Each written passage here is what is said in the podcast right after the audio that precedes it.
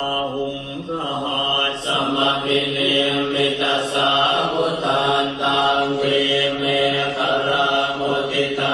为糊口，半算命，半为劝善，半修行。上座电台，那木พุทธายะ。 Hello，大家好，我是东东。我是小师太。 嗯、今天呢，咱们把接下来上一上一期讲了三大古佛，咱们把欠那两大古佛讲一下。对，嗯、由于呢在外地吧，在外地，所以说可能录制的不是特别清晰，咱们将就点听一下吧。嗯，然后呢，那么接下来说讲什么？第四位，第四位这个古佛是谁呢？说彭素潘，啊，这是第四位古佛。那么说彭素潘是泰国五大古佛中，呃，第二久远的这个佛牌吧。那么我刚才之上一期之前跟大家说过，第一久远是谁？塔路塔路，是吧？就是那个什么脱身佛。对，然后呢，那么这是第二，属于这个年份第二位，他排行老二。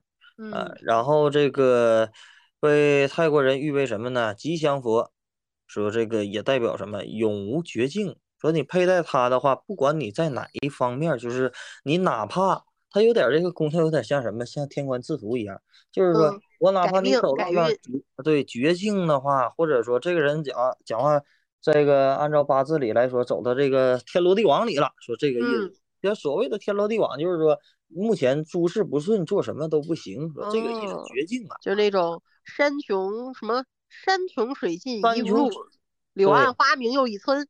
对，那么那么这个彭素潘就是又一村啊，嗯佩戴它的话，你的你的春天就来了，是这个意嗯思。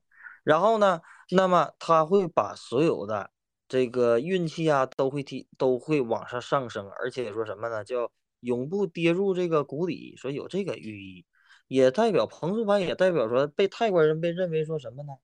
被认为斗战胜佛。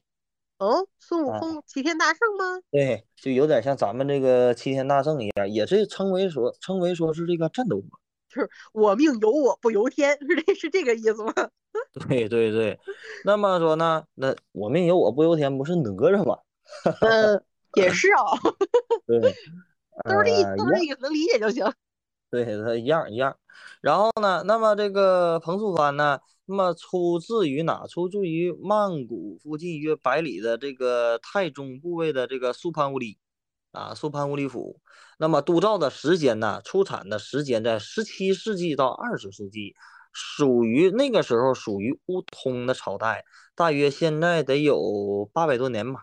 嗯，八百多年的历史。当时呢，这个知名的这个鲁氏啊，鲁氏，呃，毕拉，毕拉莱啊，毕拉莱，然后督造后呢，就是将这批佛牌，就是伏葬啊，埋葬于哪呢？埋葬于这个月曼哈塔的这个菩提塔里哎，啊。然后为什是为什么他们这些就是最早的，也相当于就是他们第一期制造的这个佛牌都不流通，而是全都要放在舍利塔里？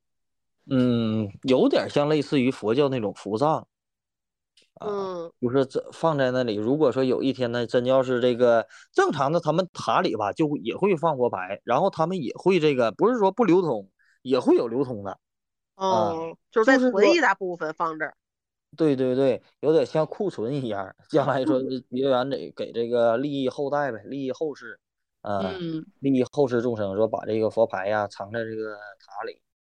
对，再有一些什嗯么机缘巧合或者什么特殊的方式才能取出来。嗯，哦，那确实，那确实挺像伏藏的。对，其实有点像那个那个藏地的这个佛藏法。之前我做的那个那什么，做了一批佛塔，做了那个就是太就是那个藏地的那种叉叉像如来宝嗯塔，呃，然后呢就是以前印了，我看看能印了几千个吧。嗯，就我一个人做的，做一个一个一个的，就是做出来这种小佛牌，然后呢，也给它埋在了山里，因为你你做太多了，你没有地方放啊，我就我就放哦，有那里。道理啊，这个这个解释好有道理。是的，我就是我就是因为没有地方放，嗯就然后就给它埋在这个开着开车开到山里，然后带个铁锹去了，几个人刨个坑，然后这个把那个塔那个埋在里头了，然后这也就算是佛葬呗。真要有一天的话，这个 过了几百年以后，这一发啊，这还有这个佛葬。嗯，你做的这个是藏传的是吧？擦擦像。对对对，啊，这哦，个也没有什么特意的，就单纯的是没有地方放啊，就 埋在山里了。嗯好，然后我合计他们那个时候也是一样吧，就是说嗯做出来一批牌呢，放在佛塔里，他们有这个在佛塔里放佛像装藏的这种习俗。嗯，嗯然后呢，在这个半个世纪前呗，这个有他们当地的，就是这个菩提塔，刚才我说的菩提塔这个僧侣委员会举行这个公开的开塔仪式，哦，不用。这这次不用等这个塔倒了，直接开塔。把这个开塔仪式，把这个呃彭素潘就从这个苏潘乌里的这个佛佛塔里就出土了，然嗯后恭请佛牌就是出塔的这个信徒就自由的这个捐庙后剩余的啊，他们这个就是结缘了，就是供大伙结缘呗，然后剩下了又封回去了啊，又哦封回这个塔里了，所以这这也是一个古佛呗。嗯，啊等下一次有缘起问世了再出来。嗯，对，然后呢，那么这个彭素潘不仅不仅有什么呢？有这种有这种就是很强的这种招财效果吧，它嗯也代表什么？也代表说挡险啊，挡险嘛，呃，攻抵抗这个抵抗物理伤害呀、说是最为著名。有一个什么，就是在泰国有很多的这种，呃，中国来说叫风刀咒。就是嗯在泰国有很多的刀枪不入的，什么呢？就是呃拿刀啊砍自己，拿刀砍自己。收 notes 里能不能放视频？放不了不吧？不能不能，但我有印象，我好像看过有类似的那种法会的资料，就是用那那个刀往人身上砍也不流血。有法会啊，呃，这些什么，比如说念念一个咒啊，或者说佩戴这个佛牌了以后，然后师傅用刀砍你啊，用刀这个扎你，不会出血，就是代表说佛牌有极大的这个挡血的力量啊。诶然后呢，就我还有一个问题啊，就是他们在做这种嗯就是刀枪不入的这个展示的时候，他是只给你展示这么一会儿，让你感受到这个念经啊或者是佛牌的力量，然后之后就没了，还是你一直都可以刀枪不入那你要这个话，真问问住我了啊？啊，就是我感觉应该也不只可能说炫一下，一会儿就完事儿了。不是，他只不过告诉你，你佩戴这个佛牌是挡险啊。嗯然嗯后呢，这个为什么挡险？帮忙砍你，就不破，是这个意嗯思。你会一直有这种功效，但是谁也不能没有事儿说自己就拿刀砍自己玩儿吧？对我嗯戴佛牌没事儿，我砍砍自己两刀，是不是这样就不太好？嗯嗯，没有那么样做的，但是他确实就是说说你佩戴这个佛牌，或者我给你下这个法了以后，你挡险啊，嗯就是说避讳刀枪。你比如说那个那什么，有很多这种的，呃，如果咱们各位要是潮汕那边的人，一定听过什么呢？就是潮汕那边本地的这个，比如说那个法教里有什么，有大圣教，还有说是这个六任六任教六任福音馆。他们那边的，就是潮汕呐、广东那边本地的民间信仰的话，也会有，就是民咱们民间法教，国内的民间法教里也会有这种东西。你下完咒了，祖师爷上身扶持了，在祖师爷上身的时候呢，就是说你拿刀砍自己，或者说你拿刀砍别人，有法力这个祖师爷在这法力支撑，这个人不会破，打你身上不疼。嗯啊，所以说他这个有点像相通啊。本身的这个，我觉得这个咱们中国内地的这种法术吧，跟泰国的法术就是基本上就大同小异啊，也有不少的就是从中国学过来。你像那个，像搁广东啊传到马来呀、马来的传到泰国，或者说有这个像我说的那个，比如说类似于典型人物是谁？贝隆西，对吧？他就是啊，白龙使是吗？对，白龙使，他就是这个鸡童嘛，对吧？对广州的鸡童，他身嗯上就有祖师爷嘛，这个意思，有是属于这种童身嘛。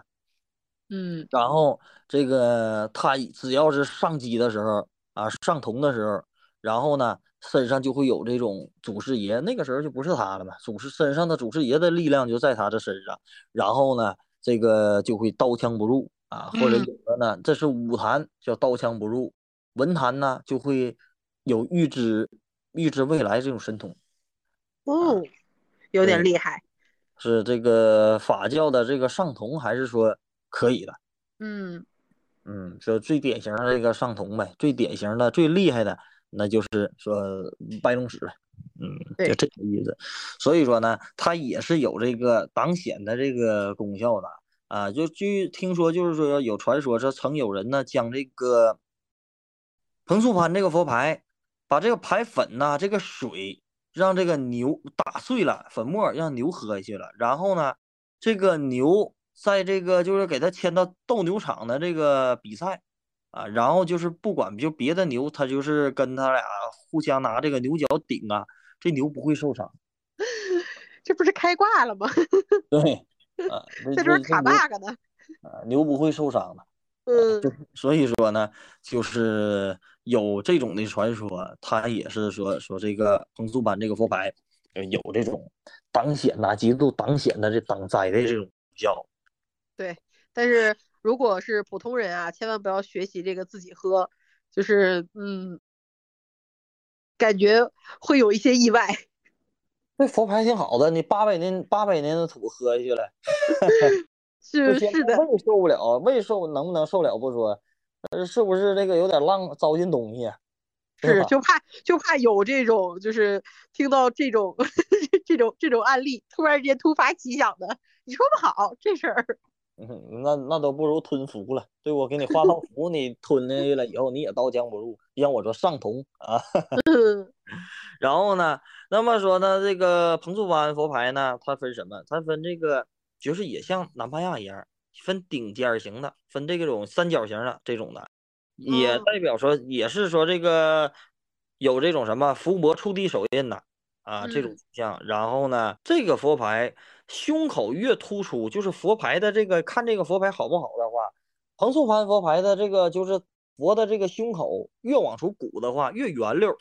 嗯这个价位就越好。同时呢，它会有它有四种颜色，分这个红啊、绿呀、黑呀、褐色啊，分嗯四种这个颜色的佛牌。相传呢，就是拥有这个各种的佛力嘛，啊，代表这个佛法呀、功德呀、佛的这种神力呀，啊，但是现在很少有这个寺庙去做这个呃彭素幡，为什么？它相对于来说的话，照比其他那几个冷门儿，哦，嗯，是这个意思。就是相当于它不太流行了，是吗？嗯也是说古佛相对于其他的来说的话，就是冷门一些。你像按按照这个崇迪呀、南帕亚呀啊这些，它冷门一些，嗯，就知名度不够高，所以求的人也少。也这不是知名度也高，但是只不过就是说中国人认的少，中哦，国人本地人认的多，是这个意思。嗯然后那么说这个第四个咱们讲完了，那讲第五个吧。第五个是宋寇，嗯，富贵佛，讲这个富贵佛宋寇吧。哦，这名儿一听就有钱。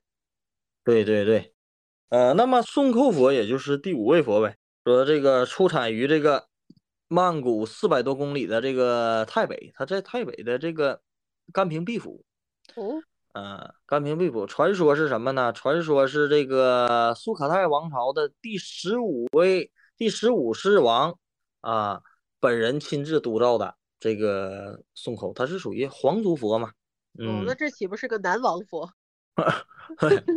然后这个佛历呢是十九世纪到二十世纪，泰国属于苏可泰朝代的时候，啊，是那个时候的，大约六百年前，那个时候出产的这个佛牌宋寇。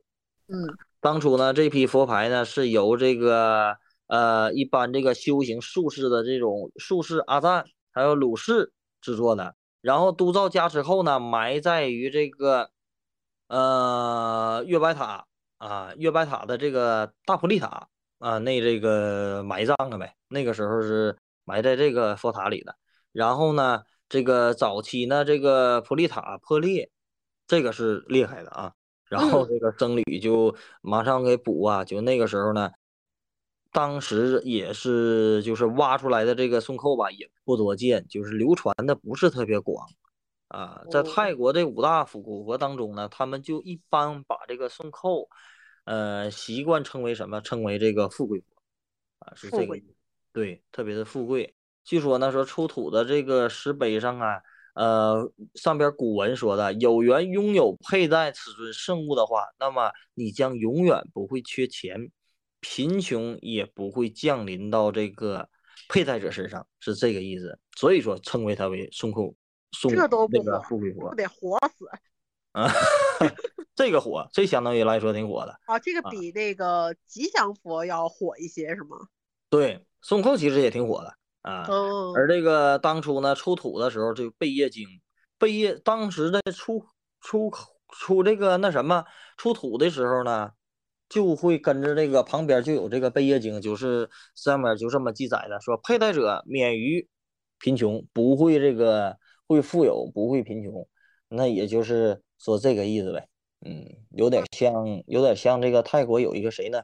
泰国有一个神僧叫龙婆贵，嗯，龙婆龟这个神僧，然后呢，他就是说佩戴我的佛牌，哪怕就是我一张相片的话，这个人不会穷，不会不会这个有刀灾疾病啊，不会不会一辈子挨饿啊，会富有，就这种种的，一共这个呃，就是说这个佩戴他的这个，哪怕是一张照片都是啊，就说这个龙龙婆贵也是这个财生嘛，说特别的嗯招财，说有这么句话叫什么呢？龙婆贵永富贵嘛。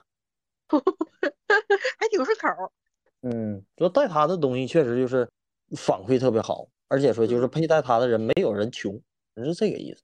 嗯，然后呢，那么说这个五大古佛，就像我说这个宋寇啊，被称为这个富贵佛。据说这个在这上面就会有有什么有这种增强这种人缘魅力和保护的这个功效。保护。对，第一也是代表说护身嘛，保平安。嗯然后呢，人缘魅力、财富的这种功效吧。嗯那么孙悟空的这个形象呢，它有点像一个饼，属于半圆形，像一个拇指的这个形象啊，哦一个佛印呐、佛结的这个定印啊，然后这个比较相对于来说比较有这种印度风格，印度风格。嗯，就相对于来说比较有印度风格。然后这批佛台是用这个陶土啊，还有植物啊、花朵呀、这种生物粉呐、说这个督造的。宋寇的这个功效主要来源于什么？就是说财运亨通，就是货财不漏，就是有财不会往外漏，是这个意思，避一切的这个恶缘嘛。那么他的佛牌最经典的一句圣言是什么呢？就是当时出土了，出土的时候就说这个贝叶经上就写下来了，说什么呢？有无者不穷，就是说佩戴我的人，有拥有我的人不会挨不会受穷啊。所以说孙悟空的话也是一个就是辅助财运方面是一流的。原地种草。对，就是 呃这个富贵佛。上一次我我这么听着原地富原地种草的还是红财神。所以说，这个佩戴这个那什么孙寇富贵佛的话，呃，奉孙寇佛的人永远不会这个陷入什么陷入穷途末路的这个状态，是这个意思。嗯，然后呢，这就是五大古佛，咱们就介绍完了啊。嗯、接下来我看一看，再说一点什么呢？说一说，嗯，说一说那什么吧，再说一个佛吧，说一个这个鲲喷。鲲喷没听过。鲲喷呢，这个它也是泰国的一个古佛，相对来说一个古佛啊，它跟它昆平有关系吗？它跟昆明没关系，但是它比昆平的这个佛更还老，年代还久。哦，比昆平的年代还要久。对它源于这个老挝，源于辽国啊，它的全称为什么呢？帕优昆坤啊，是这个嗯意思。也是说那个泰北吧，泰北和东北部常见的这个佛陀的这个形象昆盆啊。那嗯么说呢，这个昆盆的这个是泰国比较属相对于来说古老的这个佛呗。啊，历史当中呢，肯定说是远于这个昆平将军。昆平将军才多长时间？那无距离也就五百多年吧。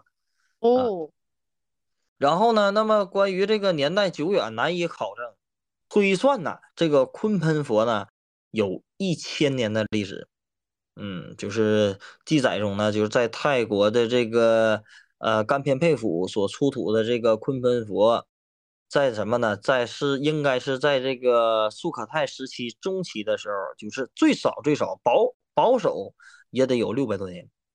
嗯嗯，是这个。然后呢，那么善信呢，就是咱们大家都知道这个昆平啊，对于这个鲲盆来说的话，鲲盆佛相对来说少一些啊。说在泰国人心，在泰国人的这个眼里，说佩戴这个鲲盆呢，增长自信、增长权威，是助事业的一个佛。嗯，它主要相对于来说的话是老挝那边的，辽国那边的佛，就是小算小众一些的吗？是这个属于小众一些的，主要一般鲲盆是什么样人戴呢？是警察和当兵的。说在泰南的这些警察呀，还有说就是士兵啊，呃，戴这个是比较多的。当年谁呢？就是带这个佛阿赞昆潘。昆潘是做二哥峰最有名的，他是一个嗯近代吧历史上一个大赞啊大他是就是说警察。警察那个，他是警察，然后是阿赞，退休了以后就是那什么会法术的警察，在泰国有很多会会法术的警察。哦，难怪那个泰国的那个什么哪一个警察局上面有那个二哥峰啊，那个警察都很怕他。我听说的啊，就说他呃把那个家里都是骷髅头啊，都有罪犯啊啊，他还有这样的收收集爱好呢。所以说，就是说，呃，当时他当警察的时候，就是那些大盗啊，还有说是犯人呐，都很害怕他，是阿赞昆潘，就特别的厉害，特别凶悍的这一个阿赞，啊，也是为人特别正直。呃，我对他的了解吧，不算特别多。阿赞昆潘，啊，因为法脉不一样嘛。咱阿赞昆潘当年向这个阿赞南学法的时候，就是相当佩服这个阿赞南的修行，于是呢，这个。阿赞南为这个法会的负责人，然后在什么呢？随后呢，就是二五零六年，现在是二五六七年啊，所以说六十多年前呗啊。然后呢，那个时候督造的这个鲲鹏，在这个泰南的巴达龙，巴达龙的这个第一次开光，然后当地的这个高僧阿赞南，还有阿赞班，还有龙婆空。啊，这些这些都是参加了这个法会的这个开光仪式。那么，当时阿赞昆潘向阿赞南学的法，阿赞南是开光了这个昆鹏的这个那什么？哎，开光法会的意思是这一堆邀请的高僧一起来加持，还是他们一他们只是一起来看这个阿赞南加持？嗯，不，一起加持。一起哦，对，一起加持的，开这种在在泰国年年他们每一个师傅年年基本上都开法会，哦，不是一年叫什么谢师法会嘛，嗯，答谢一年答谢祖师爷对自己的照顾啊，对自己的加持，然后呢，同时这个时候也是新一年新一年的这个收徒弟，哦，嗯，这法会收徒弟哦，对对，就是这样。那，你像我那个之前拜那个时候阿赞敦，就是他就是这个，呃，正好他谢师法会的时候，他也是那个时候收的徒弟。说缘起也好吧，啊，平常的话也是，平常也是可以说教你，但是呢，就那个时候你正好是谢师，祖师爷有在身嘛，祖师爷在身上，这个，呃，这就是鲲喷的这个那什么，有机会咱们讲一下昆平吧。那个昆平的话。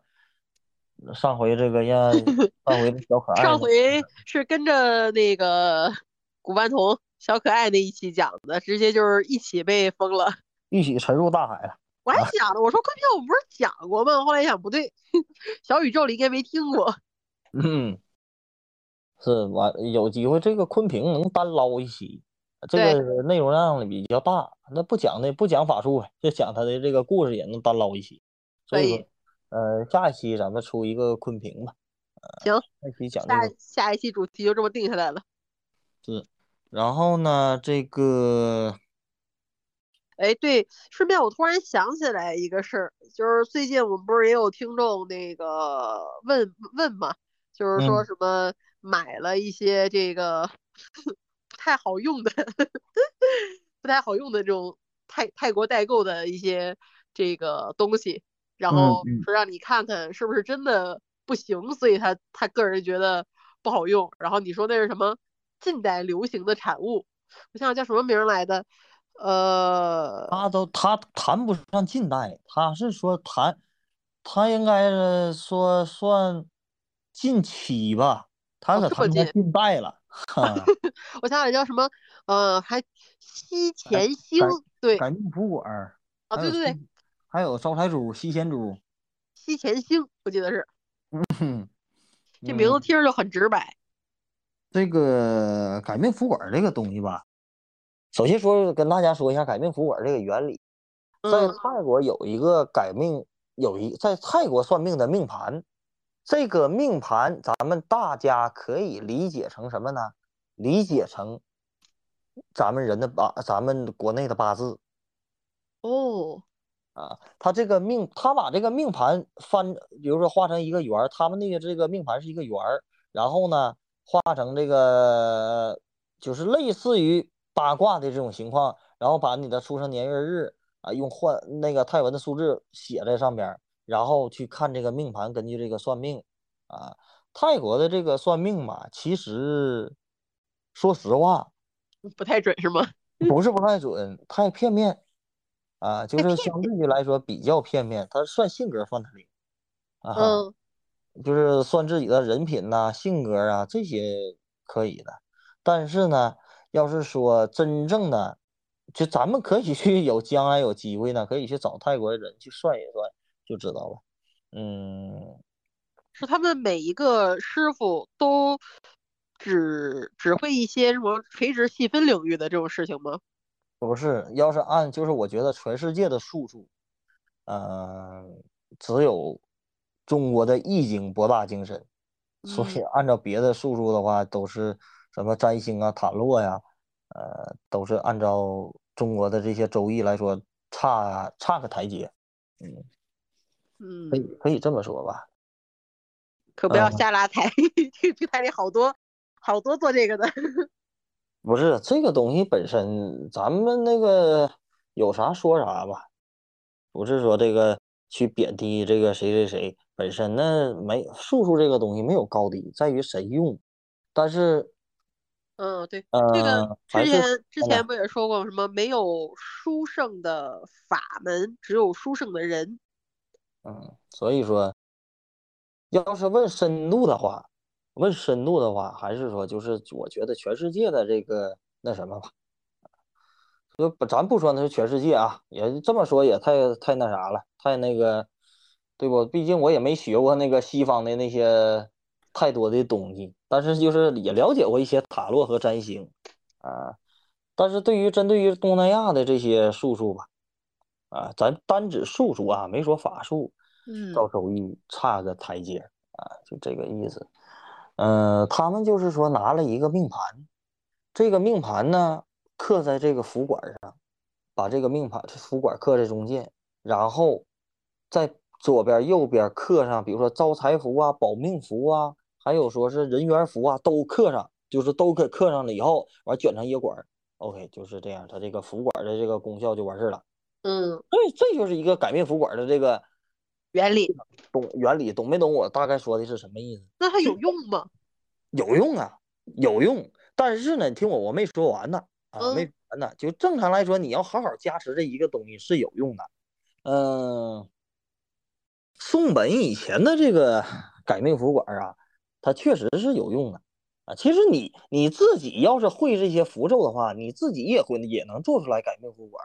所谓的改命符管，它单它单拎不出来是一个体系，它就是把你的命盘、把你的八字写上去了以后，然后画画上各种的符，然后卷嗯成一起，你就是佩戴这一大堆的符而已。它并不是帮你改着这个命了，懂没懂？我说的是什么一个大概的意思？其实就是改命符管是一个师傅，只要你懂这原理，都会做嗯，啊，它都是一样的。但是那呃师傅跟师傅之间不是也有什么呃法力高低嘛？但是龙婆宋本他只不过正好是让排商炒了一下，啊，就是不是牌商吧，代购是代购给他炒火了，并不是牌商，牌商没有那么大那个那什么，就是牌商本身就是一个小群体，代购是一个大群体，代购能想吞牌商这个行业，能给他吞死，就是 这个是一个咱们那个不可这个避免的一个事儿。你像代购太多了。对这些我朋友不是还买了那个呃什么泰国的那种像穿珠一样的，这个珠代表什么，那个珠代表什么，穿了一手珠子。嗯，你像那个那什么，像那个我那些有几个牌商朋友啊，哎呀，这这骂这个代购说代购啊，这个那什么不懂卖什么货白啊，这个人这意思有点像跳行子似的。嗯，嗯反正我就在旁边吃吃瓜来呢，反正跳不着我。嗯，就是他们这个东西，目前就是我之前我看看，就上上一次我去那个龙坡送本那了，其实我从来没拿过龙坡送本的东西啊。然后呢，我就是正好感兴趣，就是这个改命服管改命服管这么火，去嗯，老爷子那都是一边儿一边儿那什么，一边儿这边儿量血压，左手量血压，右手在刻佛牌儿啊。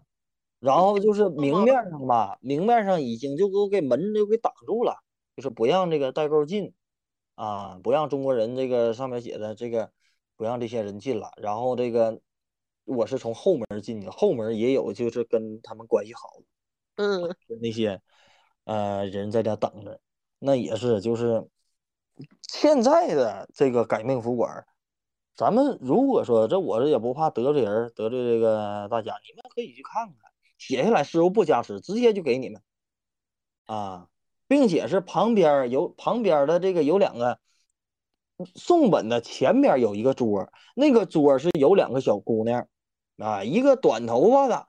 有点像假小似的，一个小长头发，一个小俩小姑娘是庙里的工作人员，他俩帮着写，帮着写命盘，然后给师傅，然后师傅呢这个直接就刻符咒，因为他没办法加持，人太多了，买的人太多太多了，因为这个东西实在是太火了。感觉好像什么东西越火，他就没没没功夫去这个没有功夫去。加持了。你这个东西一个改命符管儿，你哪怕这个就假如说啊，假如说就是不用说别的，就我我画了一个招财女神的这个符咒，念经都得念十来分钟嗯啊。那你说这么一大堆的咒，它每一遍要是顺下来的话，你根本顺不完的，你一天做不出来几个的。对，啊，所以说呢，就是，但是这个师傅呢还算有点原则，没让这些徒弟去刻去，或者说这徒弟可能猫屋里刻，咱们没看着 啊，就他一个人在那刻，就是根本师傅一个人是忙不过来的，之那之前都给累住院了 啊，啊，老头儿那挺大数就在那刻，所以说这个，我也没想到会这么火吧。嗯，他也没想到会这么，反正这也是一个那什么吧，就是给庙里创造不少的收益，对对，吧？毕竟人家是正儿八经的和尚。嗯，嗯，只不过呢，就是说，东西越多，这个法术这个东西啊，怎么说，人越少知道的，他会他就会越灵。嗯，这它是有这个法界是有这么一个缘起在这的。为什么你想修一个法，你不会让最好不让这个人要告诉人你修的是什么？嗯，呃，在密宗是有这么一个讲的，在这个修法当中是有这么一个那什么，所以说知道这个人知道这个东西越多的话，相对于来说的话，就是差了点劲，就这个，嗯，然后再包括带那个这个东西，而且说还挺便宜，还不贵，然后这一个排场这么卖呢，一堆都这么卖，所以说就臭大街了。他拿着这个说改命符管，有改命符管都造假啊。他们比如说我上师傅那做完，比如说买了一批回来了，买一批回来，我上那个我去找中国工厂定制，瞎画，你你肯定你也不会那个拿出来看吧，抠出来看看你到底是什么，对不对？啊，他有的瞎画，完事弄出来一个符管，然后就是告诉你就你就瞅里头是有印儿的，像有符似的，就完事儿了，你不存在能抠出来，对不对？所以说这个造假的人也很多的。感那感觉造这个东西的假的人，也不会有什么福报的，缺了大德了。那你在国内的牌商界里有的是，嗯，光我认识好几个了。嗯，自己做假牌，完了网上上搁下刻字儿啊，就瞎画画，有有有这样的，遭报应了吗？不说那个了。呃，然后呢，这个就是说他们配着配着那个吸金珠嘛，哎呀，那这说这说这个吸金珠，吸金珠更惨，这个东西，然后谁是谁做的，我给忘了，谁给炒起来的，然后呢，就是那些小姑娘就来泰国，就成批成批的买，一百把一桌子，就这个东西很便宜，而且说还很火，吸金珠啊，就这个东西，真正的吸金珠在泰国是很少的，它不存在能供够你中国人的量的。啊，我那个老师，他手上戴着一个吸金珠，那是真能吃掉金子的。啊，那咱们如果说你们可以买的话，你要是想鉴别这个真假的话，你把这个东西打开，然后你把金箔纸贴上，你看看这个金箔纸渗没渗进去，它化没化。打要真开正的能打开，你把那壳砸开呗。然后看里面能不能吸收是吗？这一个吸真正的吸金珠的话，你把金子放那上的话，这个它是吃金子的。哦，把金箔纸贴在上面的话，我是亲眼看见的。嗯，啊，他那个金箔纸，他把那个金箔纸贴在他这个手上那个戒指上，不一会儿这金子就没了，吃没了。哦，那也挺好鉴别的，这么说，对，所以说你要是想辨别这真假的话，你给砸砸开，然后那个那什么，把那壳砸开，然后看看你这个东西能不能吃下去。那吃下去你这也是金真的，但是我估计，但是那个估计是基本上你们那个正常的这个价位的话，呃，都买不着真的没有真的，因为真的很昂贵。嗯，就如果你不觉得它贵，那它一定不是真的，是这个是这个意思吗？但是对于吸金珠来说是是这个意思。嗯，就是它一定不是一个大众都能接受的价格。对对，所以说那个这个肯定肯定这个吸金珠真的肯定不是大众的价格就对了。所以说咱们大家买这些东西呢，还是谨慎一些。嗯，如果出自于不是说代购不好啊，或者怎么样，但是呢，就是有几个很典型的，比如说这个这种改命福管儿，啊，或者说呢这个吸金珠，还有呢。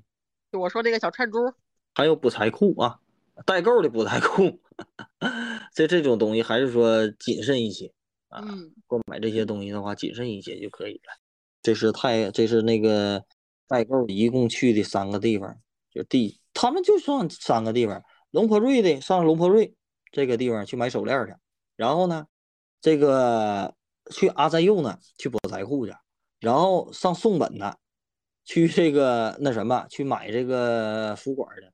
只要这三个师傅一到哪，就一望无际的代购 啊，所以说这个他们也就认这三个地方，但是在泰国本地人嗯不去那，不去那里的，就是这三个地方的话，你到那肯定是沟通是无障碍，他师傅比你会的这个中国话都多，